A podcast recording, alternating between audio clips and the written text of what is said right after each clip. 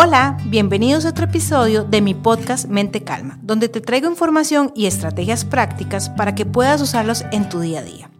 Mi nombre es Francia, apasionada de la vida, y hoy vengo a contarte mi historia. Te voy a hablar desde el corazón. Francia creció en una familia de cuatro hermanos, siempre sonriente, enamorada del chocolate, siempre cuento esto, y recuerdo que desde muy, muy pequeña siempre sentí miedo. Tal vez tenía ocho años y no me costaba muchísimo dormir. Me acuerdo que siempre tenía que estar como buscando a mi mamá para que estar durmiendo, ¿verdad? Y para que me acompañara. Mi hermana cuenta una historia de que cuando estábamos pequeñas, yo compartía el cuarto con mi hermana menor, que es tres años menor que yo, y en el transcurso de la noche la despertaba y le decía, Cris, vamos a donde papi y mami, porque yo tengo miedo. Y ella siempre cuenta que me decía, no, es que yo no tengo miedo, yo quiero seguir durmiendo. Y yo la llevaba obligada a que nos fuéramos al cuarto de papi y mami. Así pasaron los años entre la escuela y luego al colegio. El colegio fue una etapa un poco movida, un poco dura, porque estás en ese momento de adolescencia donde tenés tus hormonas completamente revueltas, donde necesitas ser aceptado, donde necesitas un lugar en el mundo, donde necesitas ser visible. Yo no sabía cómo ser visible. ¿Sabes? Y te cuento esto porque sé que de repente esta historia que te estoy contando, es de repente en algún momento has vivido etapas que te puedan conectar. Recuerdo que yo, si bien es cierto, eh, era una persona apasionada de la vida, como lo digo ahora, siempre tenía como esa incertidumbre, como ese miedo y como esa tristeza. Era como una tristeza profunda. Así pasaron los años y a los 17 años yo tengo un trastorno alimenticio, eh, tenía, sufría bulimia, eh, tuve una muy buena red de apoyo. En ese momento una de mis profesoras del colegio me ayuda, conseguimos una terapeuta especialista en eso y llevo mi proceso. Básicamente era el primer proceso de vida que llevaba. Tenía aproximadamente 16 años. Luego en eso viene, em, el proceso termina y termina bien, yo logro controlar el trastorno alimenticio como tal. Y aproximadamente cuando ya entramos a, yo entro a la universidad y esto, entonces viene otra etapa. Otra etapa donde no había resuelto situaciones, donde si bien es cierto tenía recursos para poder salir adelante, que mis papás siempre se, se preocuparon para poder tenerlos, yo sentía que algo faltaba. Entré a la universidad, estando en la universidad, em, tuve a mi primera hija, tenía apenas 17 años, siempre me encantó estudiar, entonces en ese momento como que las prioridades cambiaron y lo más importante era sacar la carrera para poder sacar adelante a la bebé que venía en camino. Bueno, entonces pasa el tiempo, yo recuerdo que hubo un momento donde dije, o me pongo a llevar cuatro meses completo o no voy a salir nunca. Siempre tuve como esa autoexigencia, siempre me exigía un poco más. Mi hija nace y, y yo sigo estudiando, vuelvo al tema, buena red de apoyo, mis papás, mis hermanos ahí estaban presentes y fueron quienes cuidaron a Valentina mientras yo iba a estudiar. Resulta ser que en ese momento ya yo empezaba a presentar ciertos como desequilibrios, esa tristeza que les cuento estaba presente, pero yo no les había, no le había llegado el nombre como tal. La tristeza seguía sostenida en el tiempo. Si ustedes me preguntan, yo no sé cómo yo logré gestionar eso y digamos, cómo logré vivir con eso. O sea, cómo logré, cómo lograba levantarme. A veces no quería levantarme, a veces era imposible, a veces lloraba hasta por ver un atardecer.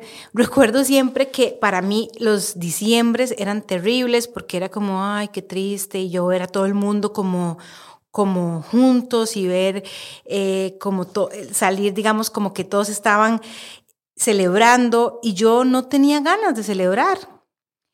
Entonces, Así pasan los años, yo termino de estudiar, me voy a trabajar a otra provincia, ahí conozco al papá de mi otro hijo, eh, estando allá vuelvo a quedar embarazada. Sí, y, y, si, y si bien es cierto, los recursos de mi familia estaban, mis propios recursos no se habían generado. O sea, yo no tenía recursos para salir adelante yo misma. Yo no tenía como esa fortaleza mental. Em, bueno, mi segundo hijo nace y mm, ahí yo tengo como un quebranto en la parte de salud mental. Ahí es cuando empiezo a ver ciertas cosas. Cuando mi segundo hijo tiene dos años, yo tengo una regresión ahí, ¿verdad? Y traigo un recuerdo de mi niñez al presente y explota una crisis. En ese momento la psiquiatra me, me atiende, después de varios estudios, ella indica que el diagnóstico es un trastorno afectivo bipolar. Como yo trabajo en salud, conocía del tema, no era obviamente mi expertise, sí era mi expertise los medicamentos que iba a tomar, porque yo soy farmacéutica de profesión, y tomo, entro en ese momento con los medicamentos y realmente sí mejora la condición, digamos, de salud mejora, los medicamentos eh, me hacen sentir muchísimo mejor. En ese momento llevo otro segundo proceso largo de aproximadamente unos dos años con mi terapeuta y las cosas mejoran bastante. Pero les voy a contar algo que pasó. Yo lo que siempre le recomendaba a muchos de los pacientes eh, que no se debe hacer, lo hice, dejé mi medicación porque yo me sentía bien. Esto es muy usual, esto, esto pasa mucho en las personas cuando tienen este tipo de situaciones, que se sienten bien, entonces dejan su tratamiento Y obviamente al dejar mi tratamiento, yo caigo otra vez en esta parte como de tristeza.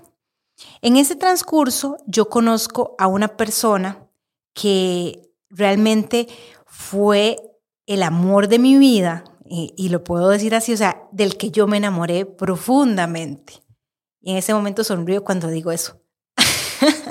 Porque realmente él, yo vine a descubrir demasiadas cosas con él que no había descubierto con nadie más. Tenemos una relación como de cinco años y cuando esa ruptura, hay una ruptura después de cinco años y en ese momento yo creí que el mundo se iba a acabar. Y aquí es donde empieza esta parte de la historia. Hay un antes y un después del 13 de octubre del 2017. Esta historia que te conté es el antes de ese 13 de octubre del 2017. Después de ese 13 de octubre, yo salgo de un internamiento de ocho días en un hospital psiquiátrico. Realmente esa es la parte digamos, yo siempre cuento esto, es la parte más vulnerable de mi vida, la parte más profunda de mi vida, la parte más dolorosa de mi vida, pero la que más me ha enseñado. Mente calma nace por eso, porque yo después de ese 13 de octubre encontré y descubrí que existe una forma diferente de vivir la vida, que existe una manera diferente de gestionar las emociones, que en esos procesos te puedes equivocar y que en esos procesos puedes caer y que en esos procesos te puedes volver a levantar y que habrán días que estás sumamente bien, pero habrán días que no te querías levantar. Entonces, eso no acaba ahí. Recuerdo que cuando salí fue muy doloroso porque entonces también fue ver cómo mis hijos, ya un poco más grandes, vieron a su mamá realmente quebrantada a nivel de salud mental. Nos cuesta hablar de este tema. Escondemos cuando nos sentimos tristes. Escondemos cuando estamos felices. Nos da vergüenza muchas veces. Hoy yo te abro mi corazón y desde la mayor vulnerabilidad te cuento cómo yo he podido vivir una vida, como lo dice una de mis maestras, o sea, realmente he vivido la vida que quiero vivir y he construido esa vida. No ha sido fácil, han habido momentos de dolor, han habido momentos de angustia, pero también han habido momentos donde a través de esa resiliencia absoluta he logrado de realmente sonreír desde el corazón. Hoy yo decidí no identificarme con mi diagnóstico. Sé que existe ahí, que está ahí, sé que probablemente eh, de muchas, digamos, vamos a ver, yo después de, no, me he identificado con el diagnóstico, pero sé, hoy entiendo por qué yo a los 10 años, a los 15 años, me sentía tan triste, me sentía tan sola, había un desbalance químico a nivel cerebral, o sea, eso es real, eso existía. Obviamente hoy a mis 38 años logro gestionar las cosas diferentes, construyo mi, mi, mi, fortaleza mental, estoy buscando prácticas, estoy buscando formas, recursos protectores para sentirme cada vez mejor. Entonces realmente me hace, digamos, tengo otra madurez mental en todo este, en todo este proceso. Yo te cuento esto no para invitarte a que no te identifiques con tu diagnóstico, no para invitarte jamás a que dejes tu tratamiento, sino para invitarte que tomando tratamiento, identificándote con tu diagnóstico, puedes vivir feliz, puedes vivir bien. No es necesario estar siempre abajo. Habrá momentos que vamos a estar abajo y hay que honrarlos, por supuesto. Yo todavía en este momento, yo tengo situaciones que muchas veces me sobrepasan, pero las gestiono diferente. Me presento ante la vida con una actitud distinta. Después de ese 13 de octubre, yo volví a ingresar una, una segunda vez más al hospital.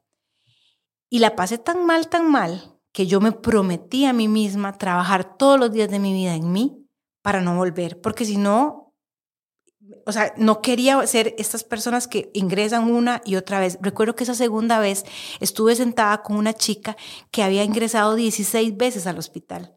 Y es que eso no es que esté mal, sino es que vinimos a vivir una vida de expansión, o sea, merecemos ser felices. No, no, no es justo vivir en las, en las, en las manos de una depresión. Y créeme que si en este momento estás triste, si en este momento estás ansioso, yo te entiendo, porque yo caminé por ahí, transité por ahí.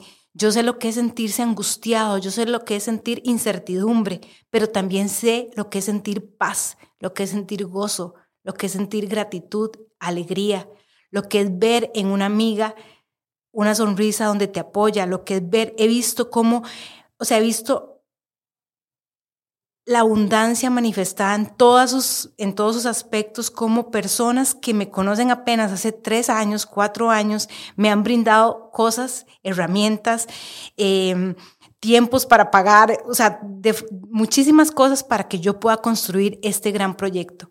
Así que yo te animo a que si en ese momento estás triste, a que si en ese momento te sentís sola, sepas que siempre hay una esperanza, que siempre va a haber una luz, así sintas que la situación está cuesta para arriba, a veces los muros se nos ponen altísimos, sencillamente es cuestión de voluntad para poder levantarse y seguir. Y a veces cuando esa voluntad no existe, siempre van a haber personas que te van a impulsar, que te van a llevar más allá pues puedes contar conmigo.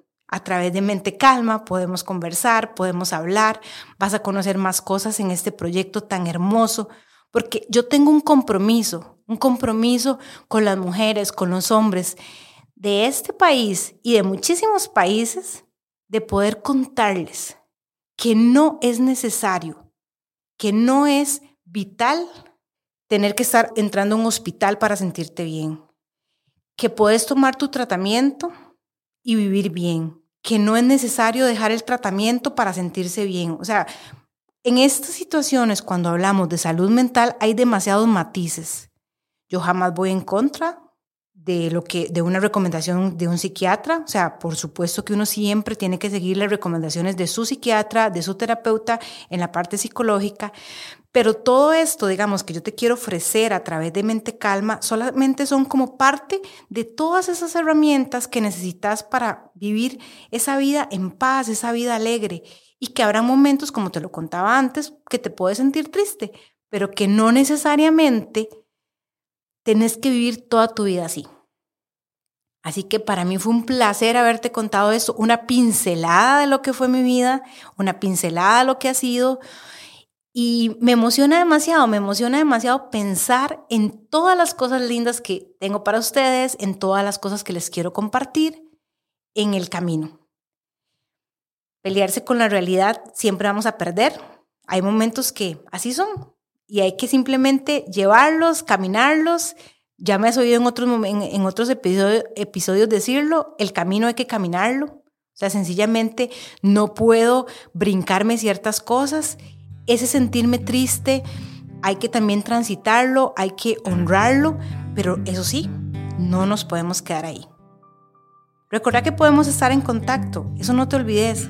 Podemos estar en contacto en el perfil de Instagram y Facebook como Mente Calma CR para que vos me contés qué situaciones retadoras has vivido en tu vida y que hoy, después de caminarlas y transitarlas, te hacen vivir con una mente calma.